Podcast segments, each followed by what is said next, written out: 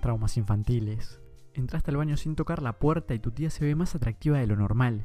¿Tu pareja se parece peligrosamente a uno de tus padres? No te preocupes, no sos el único. Ya llegó, la culpa es de tus padres.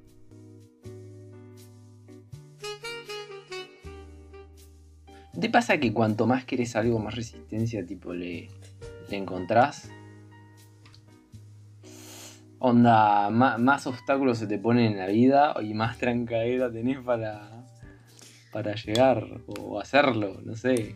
No, yo te juro que estoy intentando. Yo, antes de responderte eso, te voy a tener que responder lo que está pasando por mi mente. Y es que sos un místico de mierda. Eh, eh, o No, sea, yo te digo algo todos los caminos objetivamente que me sucede. Todos los caminos llevan a Roma y es que vos sos un místico de mierda. Entonces, No, para boludo, responder a esa pregunta, eh, para responder a esa pregunta que está en mi mente, eh, yo te quiero contar, por mi parte, que ya te voy a responder lo tuyo.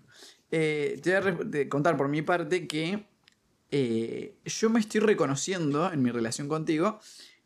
muy gay, no mentira. En mi relación contigo, que me estoy. O sea, estoy permitiéndome ser bastante místico. O sea, me.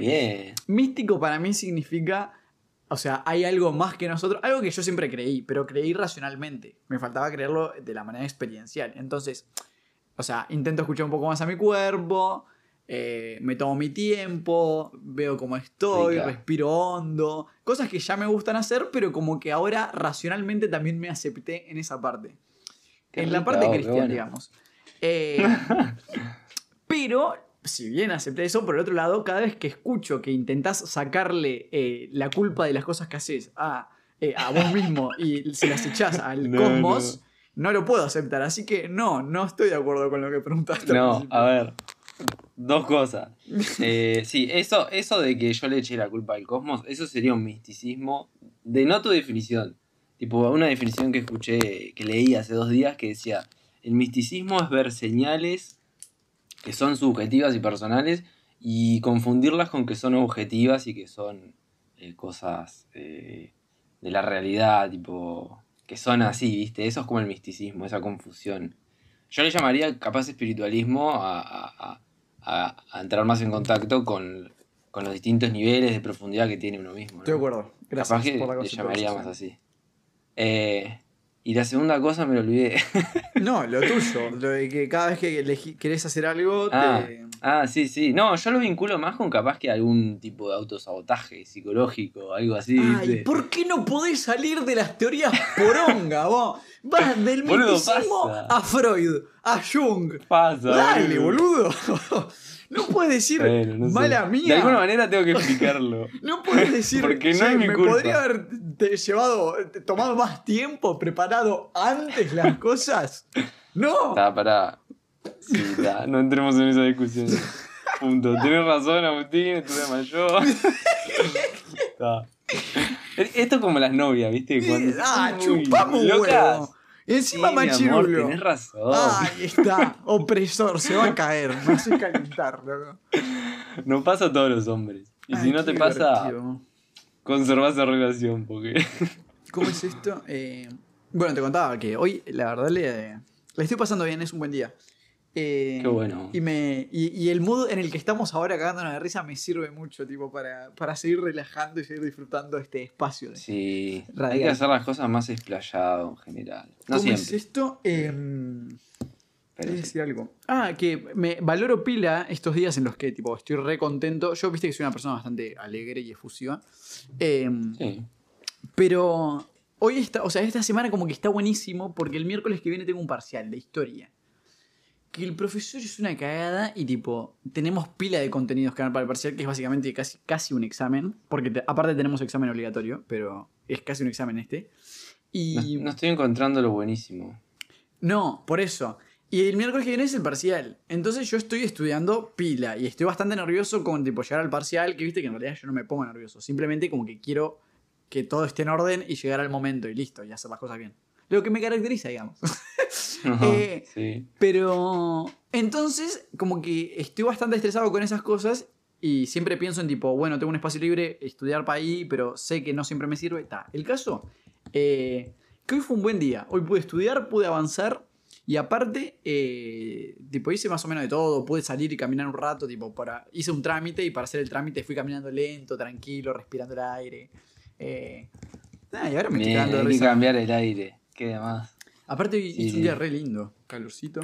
Pa, mal. Yo tenía unas ganas de salir. Tuve dos Zoom. No, un Zoom al final. El segundo no lo tuve. Pero ¿sabes lo que.? Sí, sabes. Es horrible estar mirando un Zoom y que haya tremendo sol afuera. los Sí, aparte sé que vos la jugando. re sufrís.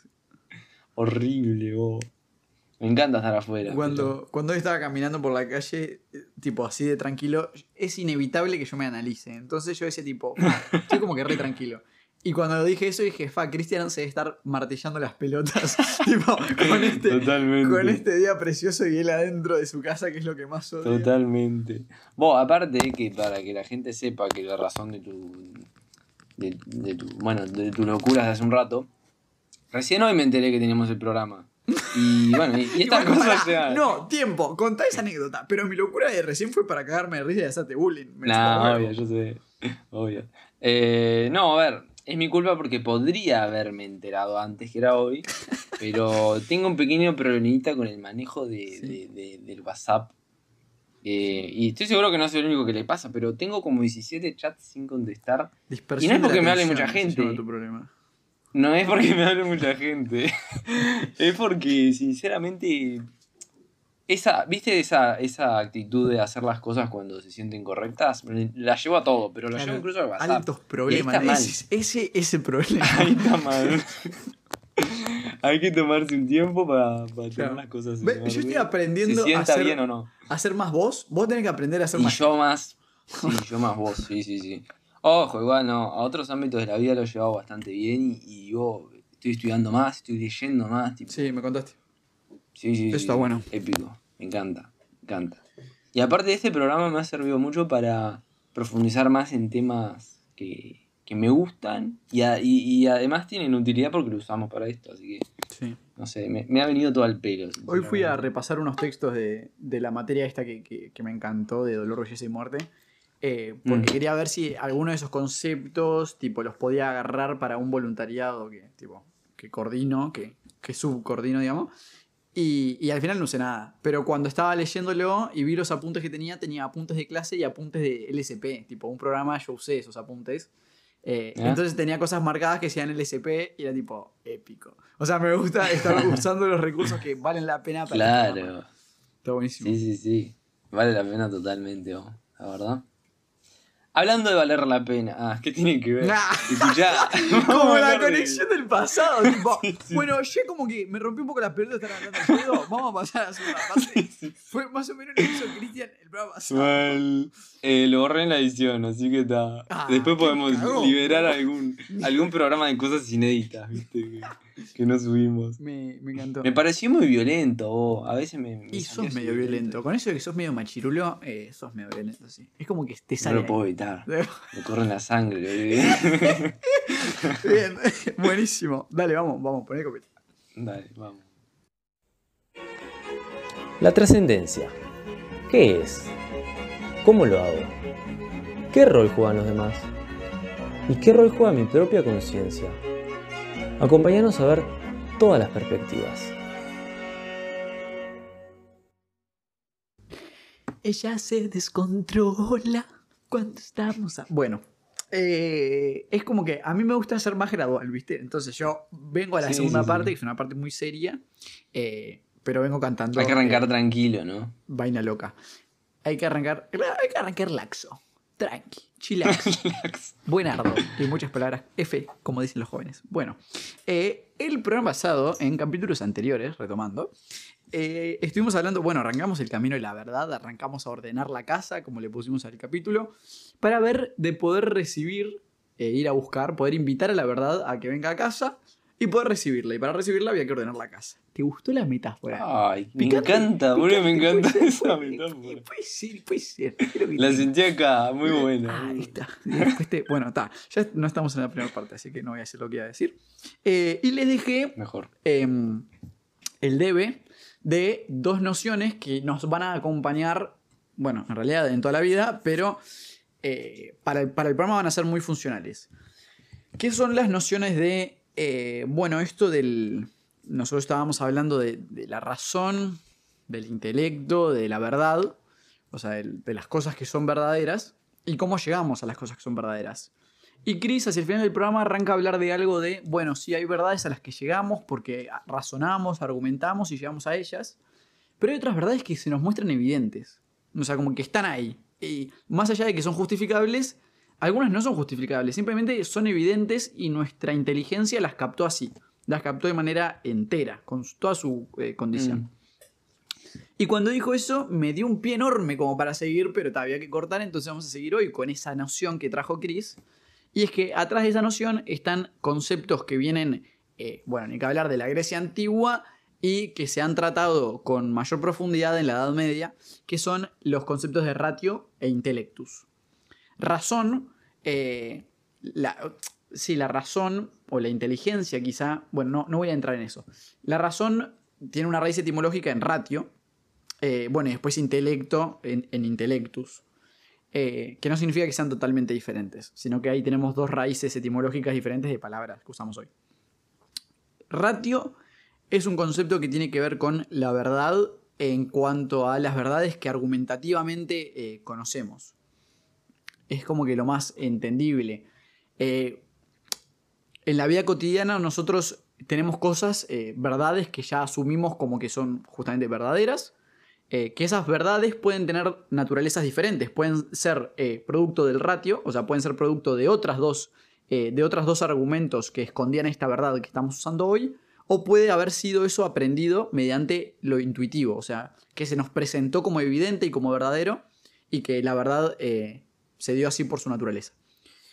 Pero a partir de estas dos verdades que tenemos, eh, nosotros justamente, si yo te digo, vamos a ponerlo con un ejemplo, así es más aterrizable, todo humano es mortal, te digo por un lado, y Juan es eh, humano, te digo por el otro. Ahí hay dos verdades. ¿Cómo llegamos a ellas? No importa en este momento. Eh, pero tenemos dos verdades. De ellas hay entre medio una, verd- una verdad virtual, que la verdad virtual significa algo que es verdadero, pero que no nos lo está diciendo la frase. O sea, la- no, no- no lo están diciendo argo- ambos argumentos, sino que nuestra razón lo junta y se da cuenta de que hay una tercera verdad, que es que Juan es mortal. O sea, si todo, eh, si todo humano es mortal y Juan es humano, entonces Juan es mortal. Esa tercera verdad que estaba virtualmente, que estaba en potencia entre, las do- entre los dos argumentos, es nuestra inteligencia la que nos permite ponerla sobre la mesa. La que nos permite decir, tipo, acá hay una tercera verdad. Esa es la razón, esa es la ratio. Por la que nosotros llamamos a verdades. Y el Qué bueno. es eh, justamente las cosas que se nos muestran evidentes. Hoy justo estaba leyendo un eh, texto de filosofía eh, que hablaba del absurdo, de la- del absurdo de la vida, y sin decirlo, estaba hablando de algo que tenía que ver con metafísica, algo que lo que queremos llegar al final de este ciclo, pero ahora estamos con la verdad. Pero ¿qué decía esta persona? Bueno, nosotros como que tenemos que encontrar una justificación en todo. O sea, para que nuestra vida tenga sentido y justamente no sea un absurdo, hay que encontrar eh, un sentido en todo. Eso significa que hay que justificarlo. Y el problema de la justificación es que siempre vuelve para atrás. Él lo que está haciendo es usar solo la noción de ratio. Él lo que, lo que dice es, bueno, como nosotros discursivamente argumentamos las cosas, eh, mediante esta razón argumentativa, entonces siempre hay que volver para atrás y eso significaría que tenemos que irnos al infinito. Por ende, no hay una justificación primera que nos permita darle sentido al resto de cosas. Por ende, la vida es un absurdo. Pone otros argumentos, ese es uno. Eh, que es válido, pero es válido cuando despoja al humano de la idea del intelecto, de la, de la capacidad intuitiva. Porque la capacidad intuitiva lo que nos da es las verdades eh, evidentes. O sea, el humano no solo es capaz de la ratio, de razonar, sino que está- eh, también es capaz de intuitivamente conocer las cosas. Y que esas sean verdades eh, reales. Que sean verdades. Por ejemplo. Ahí volvemos al concepto de vivacidad psicológica que hablamos, ¿no? Claro, exacto. La vivacidad psicológica, que, que- ¿de dónde la trajiste? ¿Hegel? ¿Era? De Hume. Hume, nada que ver. Bien. Eh, entre Hegel, Hume y Heidegger nunca, eh, siempre se me Es mezclan lo mismo, los intercambiables son. Sí, todos arrancan con H y tienen E, así que yo no puedo. Eh, pero ahí tenemos la ratio del intellectus, o sea, lo intuitivo es justamente lo que se nos muestra evidente. Por ejemplo, que estamos vivos, que estoy hablando contigo, que estoy tocando suelo, o sea, que estoy tocando piso, que acabo de agarrar una taza, para la gente de YouTube. Eh, todas esas cosas. Bueno, ahí capaz que podríamos enchufar los conceptos de lo que es empírico y de lo que es racional, ya para como tenerlo establecido y... Ok, y porque también nos, nos sirve para base para explicar muchas cosas, ¿no? exacto. O sea, eh, hay dos distintas corrientes que buscan como explicar eh, la realidad, digamos, que bueno, ahora en tiempos modernos ya como que se, se ha, se ha sintetizado mucho eh, la- las teorías que vienen de, de ambas corrientes, que son la corriente empírica y la racional. La empírica busca eh, la explicación de lo más real eh, o la justificación en las cosas, como Agustín nos decía, en la, taza, en el estar parado acá, en, en tomar agua, en todo lo que es del mundo sensible, del mundo físico, ¿no? Esa es como la base fundamental a través de la cual los empíricos explican que emerge todo. Emerge el, el desarrollo humano, emerge la mente, emergen las cosas más abstractas. Todo tiene su origen ahí, en lo físico. Y después por otro lado tenemos eh, el lado racional, que el lado racional lo que dice, no, mirá, eh, del lado de lo abstracto, del lado de la mente, del lado de las ideas, es donde hay un orden que parece estar escondiéndose atrás de todas las cosas que son físicas. Entonces es ese orden que se encuentra en lo mental, en lo abstracto, en ese mundo, lo que moldea cómo tienen que ser las cosas del mundo físico. Entonces ahí tenemos los dos polos que buscan explicar de maneras diametralmente opuestas cómo funciona la realidad. Eh, Y que- y esto... sí, y, que, sí. y que ahí toma lo que hoy conocemos como el razonamiento deductivo y el inductivo. O sea, el deductivo siendo aquel que va de lo abstracto a lo particular y el inductivo que va de lo particular para lograr las abstracciones. Ahí va, genial. Eh, y está, y otro punto que capaz que está bueno dejar en claro es diferenciar entre lo objetivo y lo subjetivo. Que está, capaz que puede sonar medio básico, pero está bueno tenerlo en cuenta que lo subjetivo es aquello que em, puede ser verdadero, digamos, desde una perspectiva o desde un punto de vista, pero no necesariamente es aplicable en todas las situaciones o para todas las personas, digamos.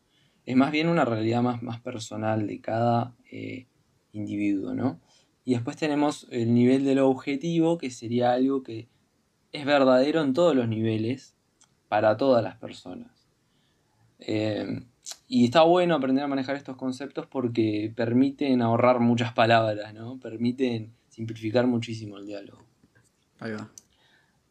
Y bueno, me, me pareció muy, muy importante y interesante lo que dijiste por- para conectarlo también con esto que, que tengo acá, que es que la verdad eh, o, cualquier cosa puede ser descrita por el lenguaje, pero hasta cierto punto, ¿no? Porque en realidad el lenguaje es un, un medio de comunicación que tenemos y una forma de, de simplificar el entendimiento entre nosotros, ¿no?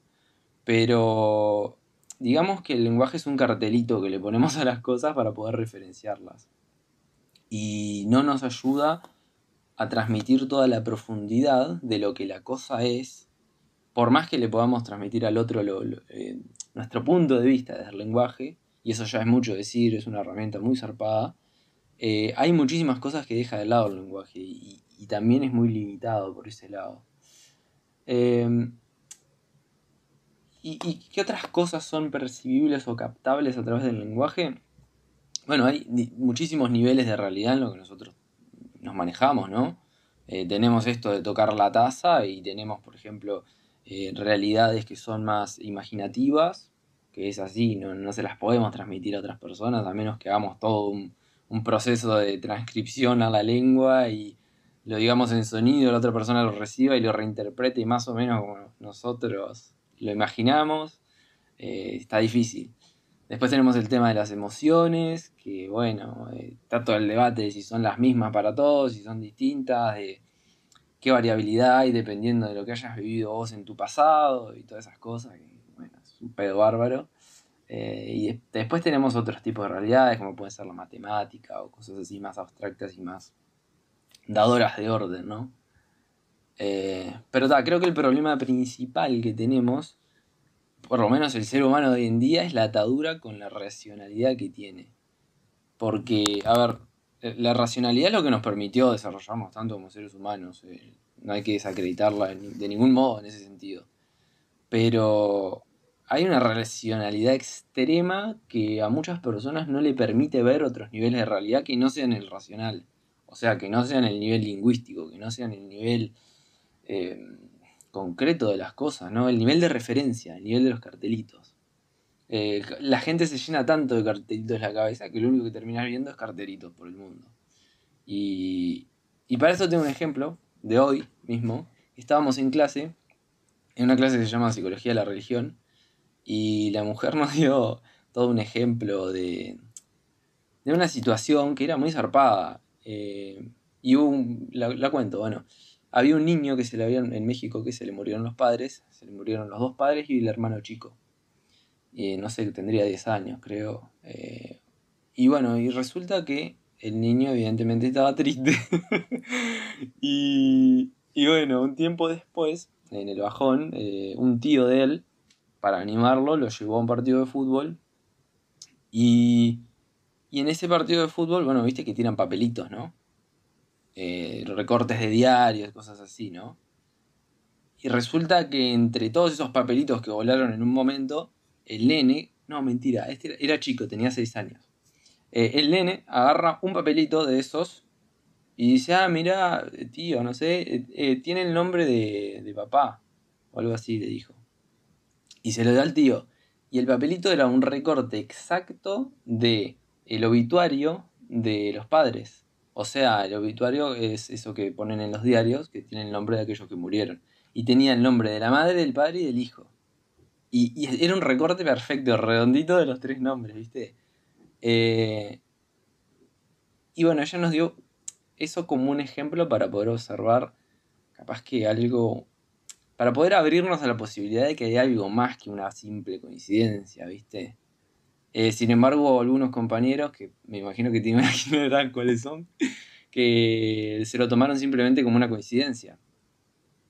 Eh, y eso a mí me pareció medio chocante porque, a ver, puede ser una coincidencia, no digo que no, y no digo que no haya que mirarlo racionalmente, pero también por lo menos que te mueva un poquito el piso y que digas, oh, eh, Pero aparte, ¿no? hay algo muy gracioso y es que yo acá estoy de tu lado de la cancha, que es que racionalmente es irracional la situación. Eso es lo gracioso. que, desde- ¿Por qué lo decís? que cuando te parás Por la racionalmente. Exacto. Cuando te parás racionalmente Mm. decís, esta es una coincidencia. Pero para hacer una coincidencia tiene que haber una probabilidad y la probabilidad es ínfima. Ah. Entonces, ¿qué tan racional es? Eh, No sé, no sé. Qué espectacular. No sé. Pero eh, eso para enmarcar un poco o, o demostrar el nivel de cerradura o cerradez o como se diga que, que hay en, en muchas personas, ¿no? Eh, así que bueno, si querés continúo, si querés decir algo vos. No, eh, Yo voy a continuar un poquito con la racionalidad. Claro, tú. an- antes, si te parece, antes de entrar tipo, en esas primeras nociones generales, teorizaciones, sistematizaciones, creo que también está bueno jugar con otros conceptos clave que tienen que ver con la verdad eh, y los tipos de verdad. Tipos de verdad, eh, y sobre tipos de verdad es importante hablar porque nos sirve para seguir abriendo la cancha y teniendo una apertura mayor y una mayor cantidad de conceptos eh, y de conocimientos acerca de lo que hace a la verdad, porque es una realidad muy es un concepto muy complejo y una realidad muy compleja la de la verdad. Eh, y a veces siempre volvemos a la misma. Algo es verdad o no es verdad. Y entramos en la existencia e inexistencia de un suceso, o de una afirmación o de una argumentación. Eh, y en realidad hay muchísimas no, pero hay grados y hay perspectivas diferentes de lo que significa la verdad. eh, y todas son adecuaciones. Y para, para entender esto vamos entonces a ver los tipos de verdad. De tipos de verdades, eh, yo esto lo tomé de una clase de lógica, puede haber otras acepciones, pero las, las primeras tres que he aprendido son tres perspectivas que trata de la verdad ontológica, la verdad lógica y la verdad moral. La verdad eh, ontológica tiene que ver con la verdad que, que trata de que las cosas son. Es decir, recordando, toda verdad tiene que ver con una adecuación. La verdad ontológica tiene que ver con un tipo de adecuación a la realidad.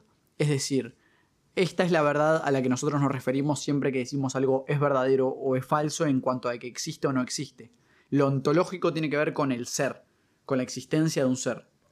Eh, Lo más fundamental sería. lo ¿no? más fundamental. Entonces, la verdad ontológica es el fundamento del mundo, digamos, de, de nuestra realidad y lo que permite que todo sea inteligible. Inteligible es que lo podemos conocer, o sea, cognoscible, que lo podemos conocer. Si las cosas no fueran, bueno. o sea, si las cosas no existieran, no tuvieran verdad ontológica, no serían, sería imposible todo lo que existe a- ahora mismo acá. Que es la gracia de pensar si todo esto fuese un sueño, digamos. Eh, y en realidad ni siquiera eso, porque si no hubiera verdad ontológica, su opuesto es la nada. Significa que Mm. inexistencia. ¿Por qué eh, hago Claro. este este- esta salvedad? Porque cuando nosotros jodemos con si esto es un sueño, significa que hay una realidad en la que eh, hay una vigilia. Y si hay una vigilia, hay una verdad ontológica. eh, que puede ser no Mm. la que vivimos, pero la hay. Entonces, así de importante es la verdad ontológica. O sea, las cosas Claro. son y gracias a eso existe el mundo. Eh, o podemos entender que existe el mundo. Eh, Escuché esa palabra 5500 veces, leí la definición 3000 veces y, y la entendía, pero me la olvidaba. La entendía, pero, ahora me entendí clarito. Claro, El, Bien, el- el onto, el, bueno, no sé de dónde viene la palabra, pero la parte ontos, eh, que no sé de, de qué palabra latina o griega viene, es lo que tiene que ver con el ser. Y el, bueno, logos, la lógica, tiene que ver con el estudio de la ciencia de algo. Por eso todo termina en logía, todas las disciplinas, la mayoría terminan en logía. Eh, la segunda es la verdad lógica, que la verdad lógica tiene que ver con la adecuación de la inteligencia humana a la realidad. Es decir, gracias a que hay una verdad ontológica que nos permite entender que las cosas son y nos podemos acercar a ellas, el acercarnos significa que hay un sujeto. Ese sujeto somos nosotros que tenemos una inteligencia, hablando del humano. Nuestra inteligencia, o sea, hay una verdad lógica cuando nuestra inteligencia logra adecuar lo que, o sea, lo que piensa a lo que es real. Cuando nosotros hacemos juicios de la realidad, es verdadero porque se adecúa. Yo no puedo decir, estoy levantando una taza, eh, para la gente de YouTube estoy, y para la gente del podcast que está escuchando por Spotify o, o sin permiso, estoy con nada en las manos. Si yo digo, estoy levantando una taza, esa no es una verdad lógica, no se adecúa a la realidad. Pero hace un rato levanté una taza. Y ese es otro juicio de la eh, conmigo de la realidad, y sí es verdadero porque se adecúa a la realidad. ¿Cuál es la realidad? Yo levanté una taza. Ahí están las adecuaciones lógicas. Lo que dice el intelecto y lo que piensa el intelecto con la realidad. Ahora, hay una tercera verdad que se. Bueno, hay una iba a decir que se despega de la realidad, pero claramente no. Hay una tercera verdad que tiene que ver con la verdad moral. Y más allá, eh, nosotros claramente con la palabra moral siempre despegamos al bien y el mal. Y no, la verdad moral es una tercera adecuación. Y es la adecuación entre lo que pensamos y lo que decimos. Claramente esto se relaciona con la realidad en algún grado, pero la relación que nos importa, la adecuación que nos importa, es si lo que pensamos y lo que decimos es lo mismo. Eh, si yo digo, estoy, eh, estoy levantando una taza y no tengo nada en la mano, pero es lo que estoy pensando de verdad, ahí hay una verdad moral. Claramente, yo soy una persona que no está loca, por suerte. Entonces, cuando yo digo estoy levantando una taza sin nada en las manos, eso no es una verdad moral, porque yo sé que no lo estoy haciendo, pero lo estoy diciendo. Ahora, si yo, eh, si esto fuese una verdad moral, significa que estoy para internar. Inciso aparte, para que se entienda lo que es la verdad moral, esa adecuación entre lo que se dice y lo que se piensa. Que a veces, pongamos el ejemplo de cuando estamos en pedo o cuando venimos de estar en pedo y, estamos, y llegamos a nuestra casa, nos preguntan con quién salimos de joda. Ta, entonces nosotros le decimos nombres. Le, dijo, le digo, salí con Cristian y con eh, Fede. Y capaz no, capaz yo salí con Cristian y con Sara, pero como estoy alcoholizado y, y- y- y no estoy bien de la memoria, eh, Sí. no es la verdad. O sea, la verdad de la realidad, la verdad lógica, es que eh, lo que yo debería haber dicho es salí con eh, Cristian y Sara. Pero la verdad moral sigue existiendo en tanto yo estoy confundido y para mí es verdadero que yo salí con Chris y con Fede. ¿Se entiende? Ahí están las diferencias. Se entiende perfecto. Sí, sí, sí, sí, sí. Eh, bueno, y creo que esas son unas bases que nos van a permitir articular después a lo largo del ciclo eh, las diferentes teorías, siempre tomando en cuenta de que la verdad es algo complejo y que admite diferentes perspectivas. Me parece re importante la verdad moral para esto de. O sea, manejarse dentro de una verdad moral para esto del entendimiento entre individuos, ¿no? Porque creo que si uno no tiene una verdad moral en su palabra, eh, va a haber una comunicación, pero no va a ser una comunicación que, que implique algo verdadero, ¿no? O sea, a, a- mí me parece que, bueno, soy de creer que la única manera, o bueno, la mejor manera de generar un progreso y un entendimiento mutuo es cuando las dos personas se comunican a través de la verdad. Porque si no, estás, no sé, generando dos movimientos hacia lugares distintos. Eh, no sé, me, parece de gran importancia el tema de, la verdad moral. Sí. Em, así que bueno, eh, relacionando esto con, con el tema de la racionalidad y las relaciones y todo eso, em, me parece que está bueno remarcar la importancia que tiene la racionalidad. Por último, para el último punto que quiero decir de la racionalidad, es que em, nos permite como al, poder observar las cosas de manera racional, es que podemos nosotros traducirlas a palabras y a través de esas palabras llegar a un mejor entendimiento con el otro, porque eh, el poder articular ideas abstractas eh, en realidad es la única manera de comunicarlas. A menos que queramos comunicar algo... Lo único, en lo que lo voy a dejar es que se pueden comunicar cosas muy abstractas sin palabras, pero hay cosas que solamente se pueden comunicar con palabras. Por su nivel de abstracción que tienen, digamos. Eh, que no significa que las cosas más abstractas sean las comunicables por palabras. Pero ahí ya nos metemos en otro tema y no quiero confundir. Eh, así que nada.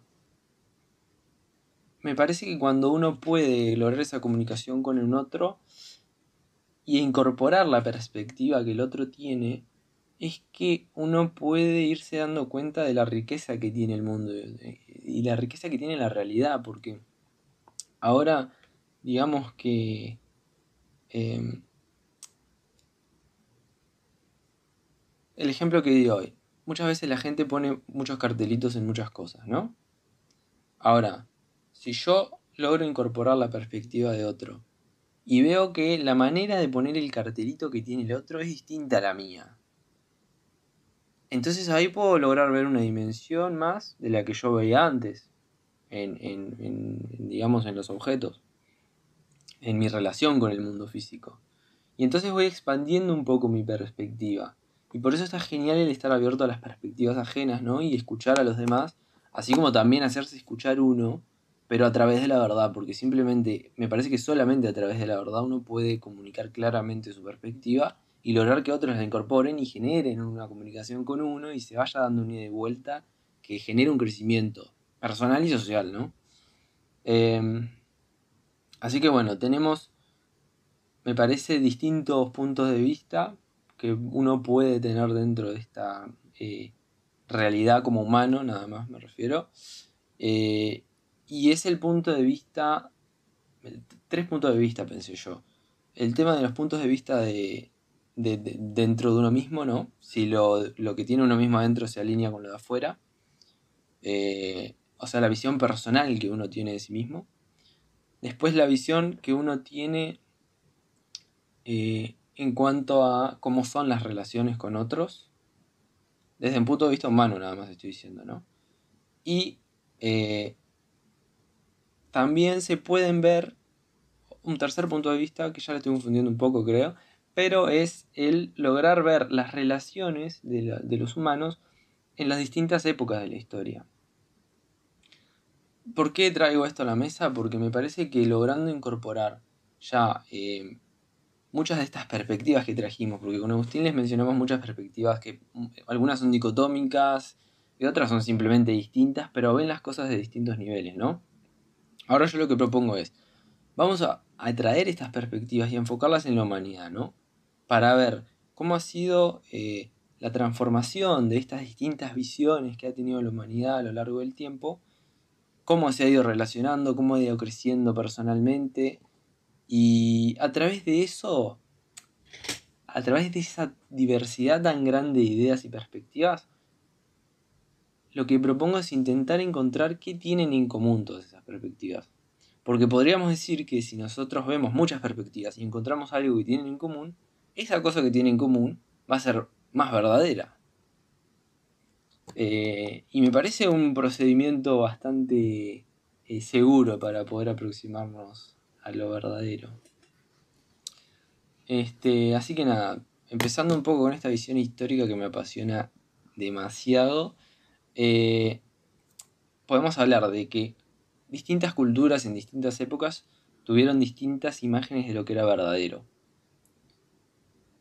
Distintas culturas tenían distintas concepciones de la realidad.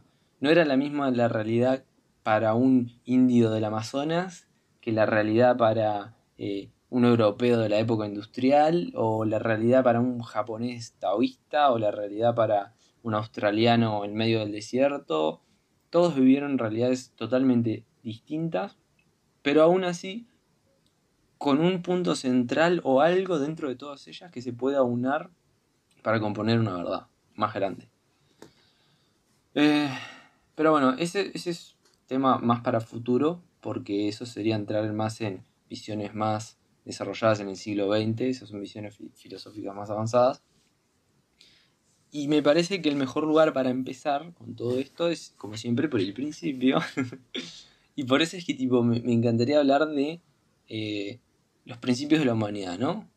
Me, gustaría proponer que, nos pongamos en, en, la piel de los primeros humanos y intentemos concebir cómo era la realidad y el mundo para ellos. ¿Por qué? Porque si entendemos las bases, lo fundamental de cómo se formó eh, la visión o la realidad del humano, vamos a entender las bases que fundamentan cómo vemos la realidad hoy en día y, vamos a estar viendo las cosas en un estado como más puro, ¿no? Más en contacto con lo, con lo primero. Eh, así que nada, ¿cuál es el primer descubrimiento del ser humano? ¿Cuál es la primera realización? ¿Qué es lo que lo hace ser humano? Eh, y a mí me, parece, me parece no, es eh, el tema de la autoconciencia, ¿no? Porque hay un, salto que hace el ser humano en algún momento, que es la realización de que hay un yo, de que hay algo eh, diferenciado al otro. Porque esa realización eh, genera una división básica entre el humano y la naturaleza. Ahora ya el humano eh, no es lo, mismo que el animal que está corriendo en el bosque. Ahora el humano es otra cosa. Es una cosa distinta.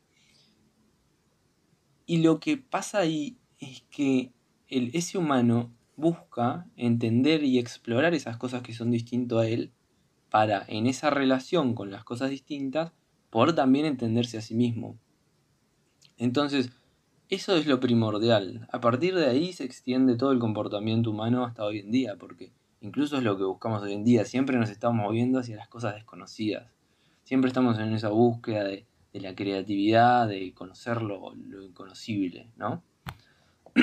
y eso es la guía para nuestro progreso humano, ¿no? Necesito tomar agua.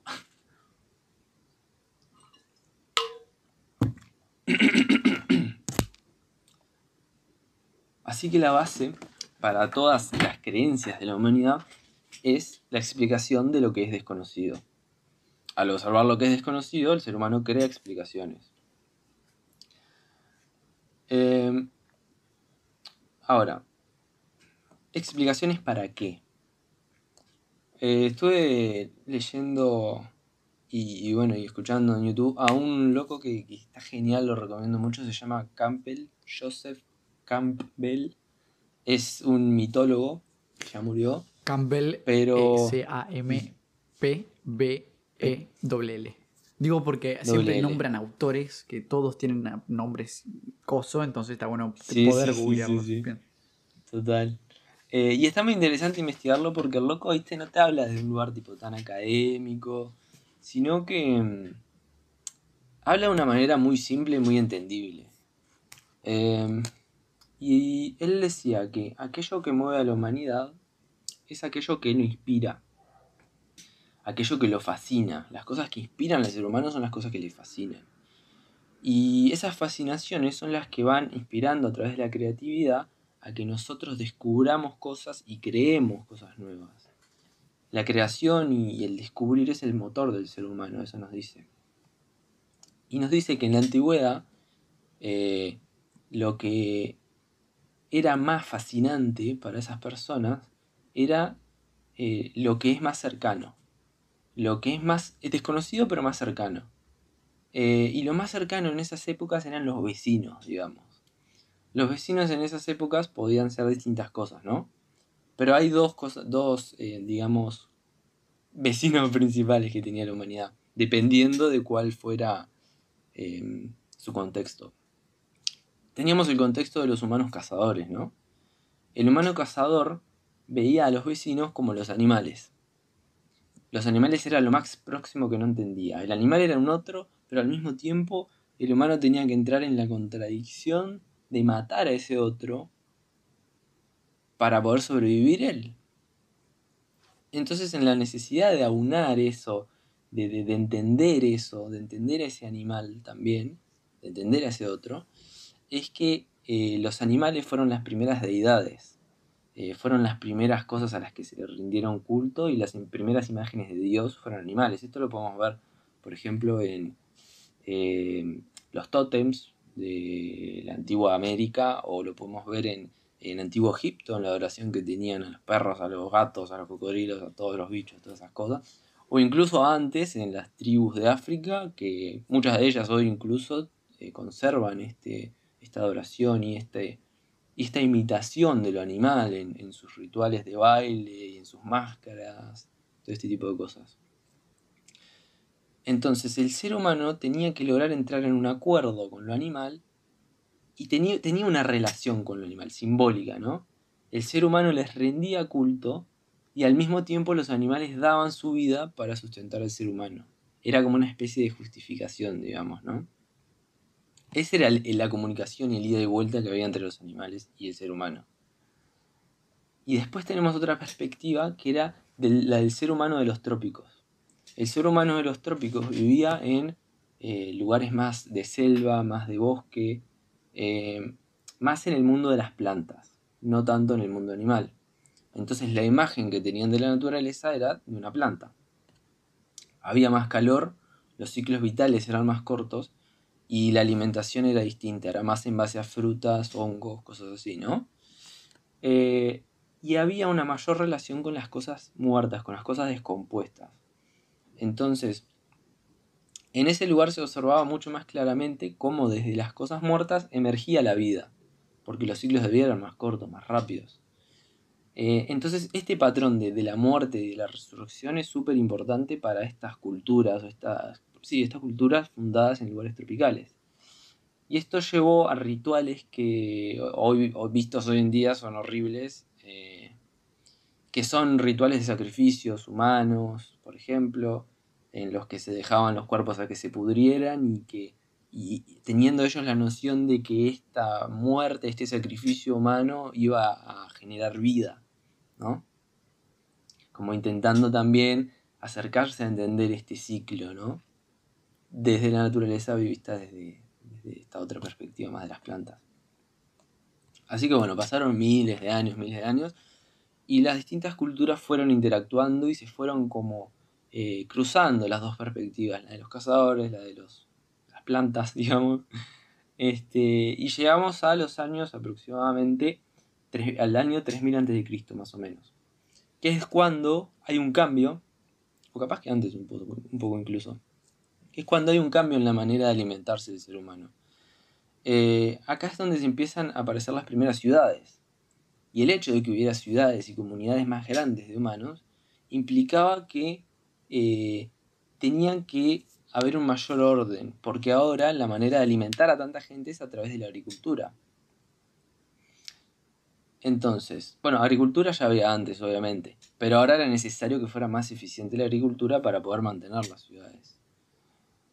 Entonces, ahora, pregunta, para que piense la gente, piense Agustín, piensen todos. Eh, ¿Con qué? Ahora, antes era con los animales y después con las plantas. Y con las plantas. Ahora, ¿Con qué tenía que interactuar este ser humano agricultor para que funcionara mejor esa agricultura? ¿Puedo intentar atisbar? Sí, obvio. El, clima, las estaciones. Me gusta, va por ahí, sí. Se tenía que poder eh, llevar un control de los tiempos de cultivo y de cosecha, ¿no? Ahí es cuando en estos lugares empieza a emerger la escritura, ¿no? Para llevar el control de estas cosas. Pero lo principal que se hacía, bueno, más allá de la escritura que, es principal, Eh, la base de esto es que eh, había sacerdotes o gente más eh, culta o sagrada, digamos, que eran los que miraban al cielo y en base al cielo iban observando los ciclos del cielo, iban llevando el control de todos estos tiempos, ¿no? Para poder manejar mucho mejor eh, las cosechas, los cultivos. entonces, ¿qué fue lo que vieron estos locos en el cielo? Empezaron a ver que había ciertos movimientos que seguían patrones eh, y se fueron dando cuenta de que los cursos que tenían las estrellas se iban moviendo en ciertas relaciones, ¿no? En ciertos ciclos. Más allá del Sol y la Luna y todo eso, ya ver cómo se mueven los planetas, eso no lo podemos hacer nosotros, ni hoy en día, ni en pedo, que tiene una paciencia para observar estrellas y ver cómo a lo largo de, no sé, tres meses una se mueve de un modo y después vuelve para atrás en tres meses más, cosas así, ¿no? Eh, entonces de ahí se empieza a derivar el conocimiento más matemático, más racional.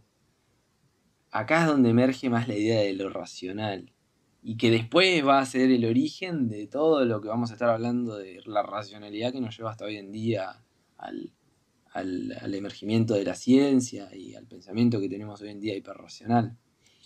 En ese momento es que nace la idea de un orden cósmico, de, que todo se encuentra en un apropiado orden matemático y que ahora el acuerdo del que se tenía que llegar era con esas estrellas, del mismo modo que se llegó con los animales, con las plantas.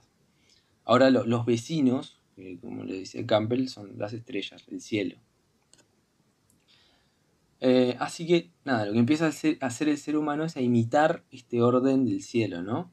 Y esto se transmite incluso a las, a las religiones que vivimos hoy en día y se transmite a las vivencias nuestras de hoy en día, porque seguimos usando esto para eh, los calendarios, eh, están basados en todos los ciclos, en los ciclos estelares, ¿no? Del Sol, la Luna. O también incluso cuál es una de las principales motivaciones del ser humano hoy en día, la exploración espacial. es lo que hasta hace unos años nos movía más, ¿no? El intentar unirnos o conectar más con este mundo celestial.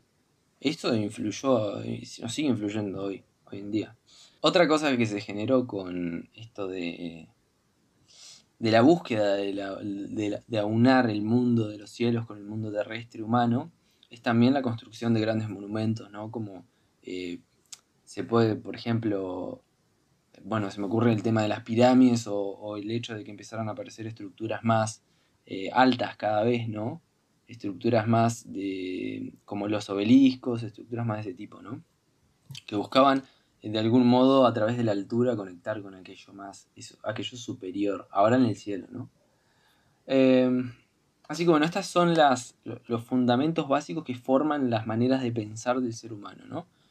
Eh, probablemente si profundizamos más en aspectos específicos, culturales, podamos encontrar más eh, divergencia, más movimiento entre, entre estas perspectivas, pero esas son las básicas, ¿no?